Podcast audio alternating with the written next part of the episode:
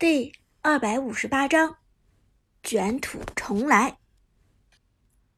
看到舞姿，苏哲的心情有些复杂。一方面，苏哲对于舞姿刚才全力以赴的加油呐喊感激不尽；另一方面，却又因为自己让舞姿失望而倍感内疚。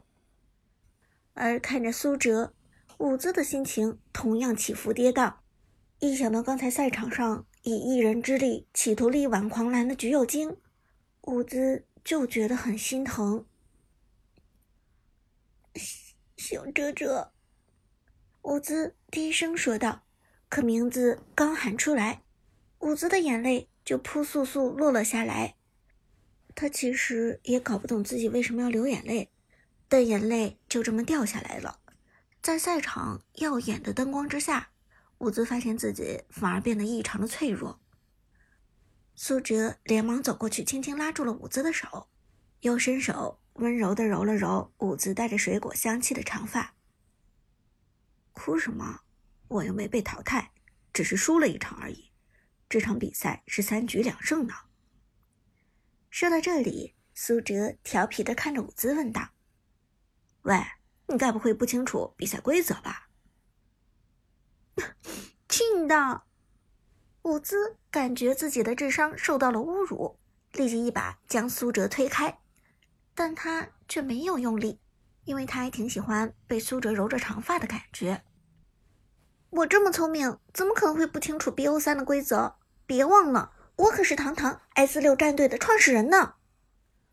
伍兹骄傲说道。喂，S 六明明是咱们两个人一起联手创立的，不要抹杀我的功劳，好不好？苏哲立即抗议道。这时，旁边陈天野立即插嘴：“还有我们三个的功劳呢。”然而，马海龙和刘思雨赶紧捂住了陈天野的嘴：“闭嘴，别当电灯泡！”三个人一开口，伍兹反而被逗笑了。他抹了把自己的眼泪，忽然气呼呼的对苏哲说：“你们炮战队都是什么猪队友啊？”你都带不动，团战上来都死光了，就剩下你一个人。听了这话，苏哲只觉得很窝心。伍兹是真的心疼自己，刚才团战最后橘右京负隅顽抗的样子，一定让伍兹很心疼。对不起，让你心疼了。上一把我们的确发挥的不太好，但你放心，这样的情况不会再发生了。苏哲轻轻拉着伍兹的手。郑重其事的保证道：“谁心疼你了？就是，就是看你一个人怪可怜的。”伍兹还嘴硬，撅着嘴说道。苏哲轻轻一笑，把手从伍兹手中缓慢抽出。该去比赛了，等着看我报仇吧。说完，苏哲转身离开了观众席。伍兹。呆呆的看着苏哲的背影，小声喊了一句：“加油！”王者城市赛帝都站八强赛第一场 BO 三的第二战正式开始，对战双方：炮战队 VS 次战队。美女解说在赛前回顾了一下战况，欢迎收看王者城市赛帝都站的比赛。现在是八强四分之一决赛的第一场角逐，目前次战队拿下一分，抢先将比赛带到赛点。可以看到，一旦次战队再次获胜，那么四强的第一个席位就会诞生。不过，相信炮战队不会轻易放弃。现在我们拭目以待，看看炮战队会采取怎样的应对阵容呢？另外一名男解说点头道：“没错，经过中场休息。”我们注意到炮战队做了一个人员轮换，上一场的边路亚瑟，也就是炮阿飞选择下场，替补上场的是炮黄山，这还是炮黄山在帝都站的王者城市赛首次上场，不知道他要打的是怎样一个位置。女姐说道：“没错，我想炮战队也是想通过人员的一个调换来起到出其不意的效果，同时让对面的次战队感受到压力。”但这次的换人能否起到效果，还需要我们拭目以待。楠姐说：“好，现在让我们看到双方已经就位，正式进入半选环节。让我们来看一看第二场彼此的半选情况究竟是怎样的。”半选正式开始，双方互换位置。第一场是炮战队先办先选，这一次顺序轮换到了次战队。次战队斟酌考虑，三个半人位名额分别交给了关羽、貂蝉和扁鹊，而炮战队这边经过一番讨论，三个半人名额落在了明世隐、百里玄策和花木兰的身上。选人开始，次战队优先选人。这次次战队二话不说，先手拿了个程咬金。哼，果然又是强势英雄。你解说笑着说道：“程咬金在当前版本几乎无敌，高端局背叛率更是高达百分之九十以上。次战队对版本的熟悉程度非常了得，每次抢下的都是最强势的英雄。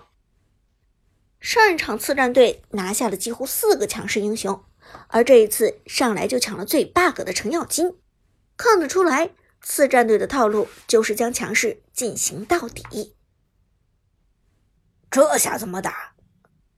旺财看到对面拿下了程咬金后问道。苏哲倒是淡定，别慌，我来克制他。接下来炮战队选人，苏哲直接在一号位选择了边路英雄哪吒。毫无疑问，苏哲这次针对的就是程咬金。不管这次使用程咬金的是不是大手，苏哲的哪吒都不怕。被动效果叠加，制裁之刃可以让残血状态的程咬金一点血量都回不上来。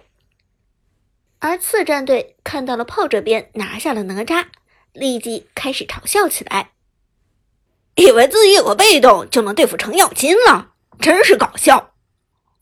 还敢选哪吒，怕是准备千里送人头吧？哪吒经过几个版本的改版，已经不强势了。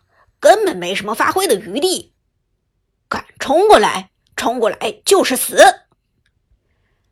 接下来双方选人，次战队的阵容分别是嬴政、达摩、李元芳和太乙真人，而次战队的大手并未选择程咬金。上次和长歌对战之后，他已经不想再碰这个英雄了。这次大手走的同样是边路，用的英雄是达摩。至于次战队的第一明星选手妖帝，选择的仍然是太乙真人。炮战队这边，苏哲毫无疑问选择的是边路英雄哪吒，其他老 K 诸葛亮、旺财鬼谷子、Jack 曹操、黄山宫本武藏。这一次炮战队没有刻意去打套路，反而是采用了相对自由的体系。对战开始，关注对面的大手分路，我会选择打大手的那条边路，同时请把半个野区让给我。苏哲开门见山的说道：“占一条线加半个野区，这是典型的核心打法。”苏哲意识到了对面的强大，所以必须要额外的经济来支撑。另外，黄山的宫本武藏原本就是一名功能性较强的战士型英雄。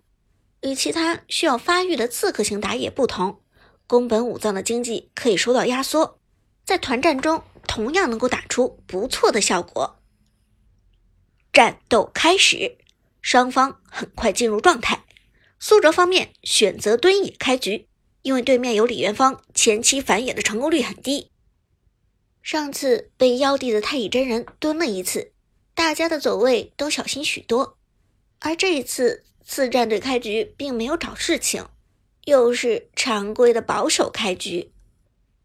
分路情况很快出来，对面的大手走的是下路，苏哲对应走的就是上路，同时承包蓝 buff 野区。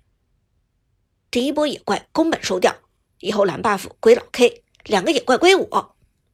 苏哲分配好了经济，便开始攻击河道的蓝乌龟。哪吒的被动。智炼岩枪前期伤害极高，因此配合打野刀可以快速清掉蓝乌龟。在对面无人反野的情况下，基本对面的边路刚上线，哪吒就可以将蓝乌龟清掉。在大手出现在河道的时候，苏哲的哪吒已经收掉了蓝乌龟，额外的经济到手。这时，苏哲才不紧不慢的上前清兵。哪吒对阵达摩，这是一场针锋相对。大手只以为对面的隐姓埋名是个无名之辈，却不知道这已经是苏哲第三次面对他了。